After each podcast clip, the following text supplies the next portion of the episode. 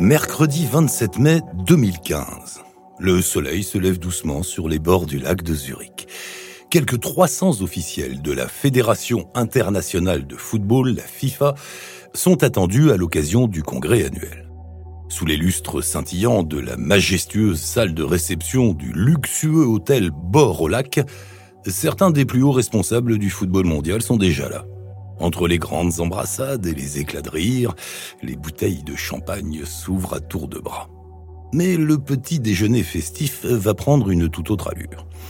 À travers les immenses baies vitrées qui longent le canal, les lumières de plusieurs gyrophares bleus viennent éclabousser le somptueux plafond du salon. Mandatés par le FBI, des dizaines de policiers du canton font irruption dans le hall et exigent la présence immédiate de plusieurs hauts responsables présents dans l'hôtel. Coup de tonnerre à la FIFA. Podcast Story. La justice américaine inculpe 14 dirigeants, 9 élus et 5 fonctionnaires. Ils sont soupçonnés de corruption en lien avec l'attribution de Coupe du Monde, de droits marketing et de télévision. Pas moins de 150 millions de dollars de pots de vin pour des faits s'étalant sur 24 ans, entre autres. Ce matin-là, 7 d'entre eux sont présents. Immédiatement arrêtés, ils sont placés en détention et doivent faire l'objet d'une procédure d'extradition vers les États-Unis. Ce coup de filet spectaculaire résonne dans le monde entier. Enfin, disons qu'il résonne en silence, tout comme les nombreux scandales qui éclaboussent régulièrement la FIFA depuis plusieurs décennies. Podcast Story déclare officiellement ouverte la Coupe du Monde de la corruption. La FIFA n'a pas toujours été une mafia, c'était même plutôt le contraire. Au début du XXe siècle, le ballon rond rassemble déjà des foules de passionnés à travers le monde. Dans plusieurs pays, les matchs de foot remplissent les gradins des stades. Écharpes, drapeaux, maillots, s'habiller aux couleurs de son équipe est essentiel pour aller au stade. Et puis à la mi-temps, la buvette remplit les caisses. Le foot attire les supporters et il rapporte. Chaque week-end, les billets s'arrachent comme des petits pains et l'engouement que suscitent ces rendez-vous ne cesse de progresser. Au point qu'il est maintenant urgent de gérer son développement et d'y imposer des règles communes à tous. Les représentants de plusieurs pays européens se rassemblent à Paris le 21 mai 1904 pour fonder la Fédération sportive internationale du football. La FIFA est née. Passionnés de ballon rond, les premiers dirigeants sont guidés par l'esprit universaliste qu'offre le football, rien de plus. La FIFA est une simple association à but non lucratif où une petite douzaine d'employés s'activent dans de petits locaux au centre de Paris. Elle ne génère aucune rentrée d'argent et personne ne s'en plaint. Et côté terrain, c'est le même esprit. Le football est un loisir pour gentlemen et la raison d'être des clubs reste purement sociale, culturelle et sportive, bien sûr. Ça ne va pas durer. Les premiers championnats nationaux sont organisés. Les stades se remplissent, des groupes de supporters se forment et les matchs de football deviennent incontournables. Le football passe du statut de sport amateur à celui de discipline ouverte aux professionnels. Dans les années 30, le premier événement sportif mondial est organisé.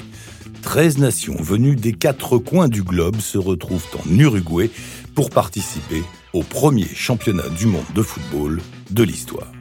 Son succès est immédiat et les premiers bénéfices engendrés sont considérables. L'événement est donc reconduit tous les quatre ans dans un pays différent, choisi en fonction du vote des membres de la fédération. Le football entre dans une nouvelle dimension. Pour bien comprendre comment l'instance suprême du football mondial est devenue une véritable organisation de type gangster, je vous propose un petit voyage dans le temps, un retour au début des années 70. Oui, parce que c'est bien l'année 1974 qui déclenche la période la plus sombre de l'histoire de la FIFA. Bon, allons-y. À cette époque, partout où le ballon rond s'agite, les foules s'amassent et les caisses se remplissent. Et l'arrivée de la télévision dans les foyers est propice aux bonnes affaires. Bientôt, les matchs de foot se regarderont depuis le canapé du salon à la maison. Une aubaine pour les opportunistes avides de pouvoir et de richesse. D'ailleurs, parmi ceux-là, deux semblent bien plus motivés que les autres. En marge de la Coupe du Monde 1974 en Allemagne, de nouvelles élections sont organisées pour élire le prochain président de la FIFA. Joaro Avlange, un homme d'affaires brésilien, fils d'un immigrant belge qui a fait fortune dans le commerce d'armes à Rio de Janeiro, présente sa candidature. Bien qu'il n'ait aucun lien avec le football, l'homme d'affaires annonce son plan. Il veut une FIFA plus inclusive, élargir le quota de participants à la Coupe du Monde en menant une guerre d'influence contre les méchants Européens ex-colonisateurs qui mettent à l'écart les pays africains et sud-américains. Joaro surfe sur cette guerre entre pays riches et anciennes colonies. En revanche, il se garde bien d'expliquer la manière dont il souhaite y parvenir, parce qu'il le sait. Pour remporter le Graal, il a besoin d'un parrain. Le Brésilien ne fait pas directement partie de l'élite du football mondial. La passation de pouvoir n'a donc aucune raison d'arriver entre ses mains, surtout euh, qu'il n'a pas grand-chose à voir avec ce sport et son passé est, disons, déjà trouble. c'est là qu'arrive son sauveur, l'Allemand Horst Dassler, le fils du créateur de la marque de sport Adidas. Il connaît le business comme sa poche. Il baigne dedans depuis sa naissance. Et ça tombe bien parce que il s'intéresse aussi de près au juteux business qu'engendre le football. Ensemble, les deux gèrent les élections en se débarrassant du chef de la FIFA de l'époque, l'anglais Stanley Roos. Et comment, comment ont-ils fait? Eh bien, c'est facile. Ils ont remporté la majorité des voix celles qui appartiennent aux fédérations des pays africains et sud-américains. Dassler leur promet des équipements Adidas et du matériel de sport. Avalanche, lui, une bonne liasse de billets sous la table et pour certains une présence à la prochaine Coupe du Monde en Espagne. En bref, le deal est simple, de l'argent contre des votes. Et le système fonctionne parfaitement, les dirigeants de tous ces pays sont ravis. Le président Avalanche est donc élu à la tête de l'institution. Depuis ce jour, le contrôle de la FIFA est entre les mains d'hommes d'affaires véreux. Très vite, l'amour du jeu est dévoré par l'opportunisme, l'argent l'emporte. Et le football se transforme en un véritable empire financier. Plus aucun contrat n'est signé sans que des pots de vin ne soient versés aux dirigeants. La corruption sportive est née. Dans le petit monde du football, Avalanche est rapidement rebaptisé le parrain. De son côté, l'Allemand Horst Dassler se révèle être un homme d'affaires redoutable. En comprenant qu'il est possible de mettre la popularité mondiale du football au service des intérêts des grandes fortunes, il met en place un modèle commercial révolutionnaire pour l'époque. Il propose aux grandes marques un contrat de parrainage. Et les premiers investissements ne tardent pas à tomber. Coca-Cola se laisse convaincre.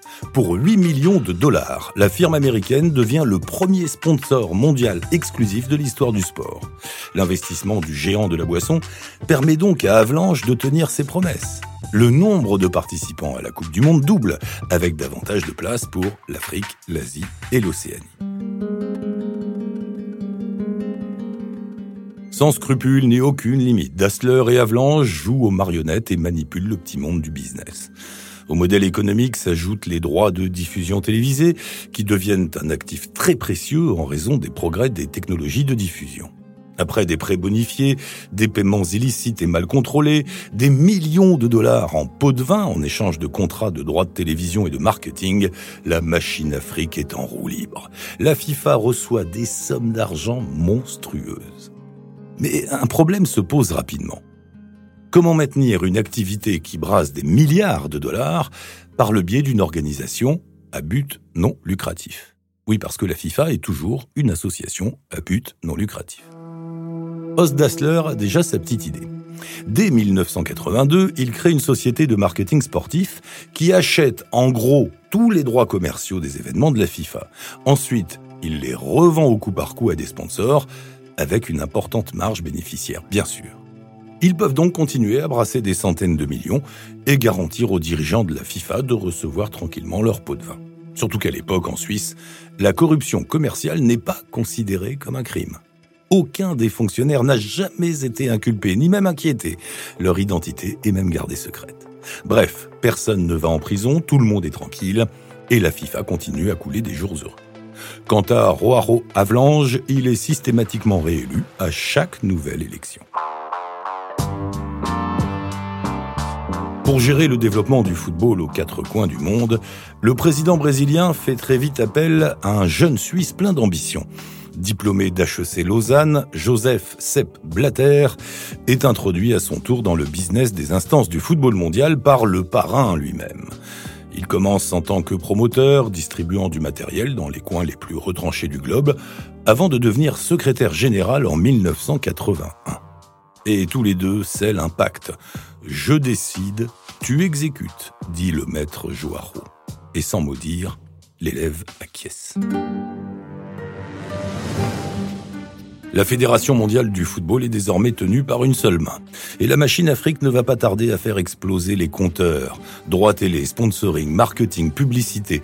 Ils diversifient les sources de revenus et permettent à l'organisation d'engranger des bénéfices considérables, des centaines et des centaines de millions de dollars. J'imagine votre question. Et tout ça légalement? Eh bien non, pas vraiment, mais peu importe. Au sein de la FIFA, tout le monde prend sa part, et c'est bien là l'essentiel corruption, pot de vin, élections truquées, opposants écartés, la liste des malversations est considérable et ce serait bien trop compliqué de l'énumérer une par une.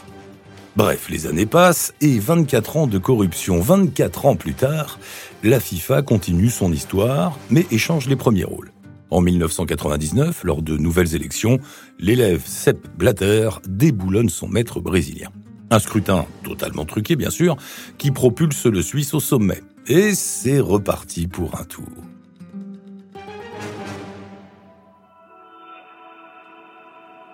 Quand je me suis plongé dans les affaires qui ont touché la FIFA ces dernières années, j'arrivais à peine à croire ce que je lisais. En fait, ça ne s'arrête jamais. Je vous assure que même un résumé n'est pas possible. Sur la planète foot, une affaire en chasse une autre. C'est surréaliste. Les scandales s'enchaînent et la corruption latente au sein de la FIFA est connue de tous. Des millions de pots de vin, des milliers de contrats illicites, des matchs achetés, des élections truquées, un vaste trafic de billets ou encore blanchiment d'argent, détournement de fonds, gestion déloyale et j'en passe. Pas de quoi inquiéter pour autant les hautes instances du football mondial qui ne sont au courant de rien. À elle seule, la FIFA démontre l'ampleur des dérives que connaît le monde du sport. Peu importe la morale, les règles ou la loi, l'argent coule à flot. Au-delà de la fraude, ce qui salit définitivement l'image du football, c'est la sensation que tout le monde au sommet de la FIFA est soupçonné. Chaque dirigeant est mouillé dans une affaire, et aux yeux de tous, la fédération de football apparaît clairement comme une organisation totalement corrompue. Cette délinquance en col blanc s'explique évidemment par le sentiment d'impunité. Grâce au pouvoir de l'argent dont ils disposent, les dirigeants sont au-dessus des lois. Seules quelques petites sanctions ont été prises, des amendes pour certains, des mises au placard pour d'autres, et presque rien pour la plupart, faute de preuves suffisantes comme on dit. Alors franchement, pourquoi se priver? Et puis surtout, qui pour les arrêter? Les sponsors? Mais certainement pas. Ni Coca, Visa ou Mastercard n'ont souhaité un jour se retirer de cette histoire. Au contraire, à la suite de toutes ces affaires, les sponsors ont profité de la situation pour renégocier les contrats à la hausse. Non, vraiment, j'ai beau chercher, je ne trouve aucune réelle intégrité au sein des institutions du football. Même notre Platini, footballeur honnête et capitaine emblématique de l'équipe de France, oui, même Michel Platini, qu'on pensait au-dessus de tout soupçon, s'est retrouvé sur les bancs de la justice. Suite à un versement litigieux de 2 millions de francs suisses de la part du patron de la FIFA, Sepp Blatter, le Français, président de l'UEFA, est suspendu depuis plus de sept ans de toute activité liée au football. Mais l'ex-patron des Bleus s'est défendu, il a assuré avoir seulement été rétribué pour une prestation de conseiller spécial entre 98 et 2001. À 2 millions de francs suisses la prestation, ces conseils devaient être très très très précieux. Michel Platini a finalement été acquitté, mais dans la foulée, il a annoncé qu'il ne reviendrait pas à la FIFA.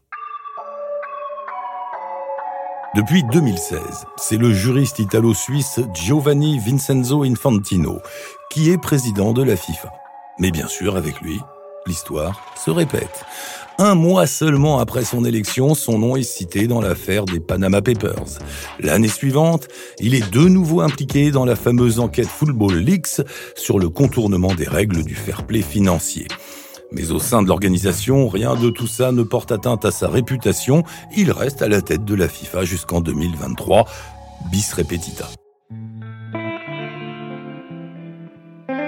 L'organisation des compétitions et de leur sponsoring ont fait de la FIFA l'un des empires financiers les plus puissants de la planète. Tellement puissant que malgré sa réputation peu flatteuse et ses multiples déboires judiciaires, aucune de ses implications frauduleuses n'a eu de réelles conséquences sur son fonctionnement. Comment est-ce possible? Parce que les affaires sont les affaires et elles se règlent en famille. Et non, ceci n'est pas une réplique du film Le Parrain, c'est bien des couloirs de la FIFA que vient le mot d'ordre. Telle une véritable organisation mafieuse. C'est comme ça que sont gérés les scandales au sein de la fédération. Avalanche a fait du football une mafia universelle. Il n'a pourtant jamais été poursuivi pour les nombreux crimes qu'il a commis. Il est mort paisiblement à son domicile de Rio de Janeiro à l'âge de 100 ans. Blatter, lui, n'a pas eu cette chance. Contraint de démissionner en 2015 lors d'une énième affaire de corruption, il est aujourd'hui encore sous les feux des projecteurs pour avoir profité d'un vaste réseau d'exploitation sexuelle en Haïti. Des arbitres et des joueuses de la Fédération haïtienne de football ont été forcés de coucher avec des officiels de la FIFA, et ce pendant 20 ans. La FIFA, toujours plus loin, toujours plus glauque, jamais inquiété. Devant notre télévision, nous sommes tous les trois petits singes. On n'a rien vu, on n'a rien entendu, on ne dira rien. Allez, bon match.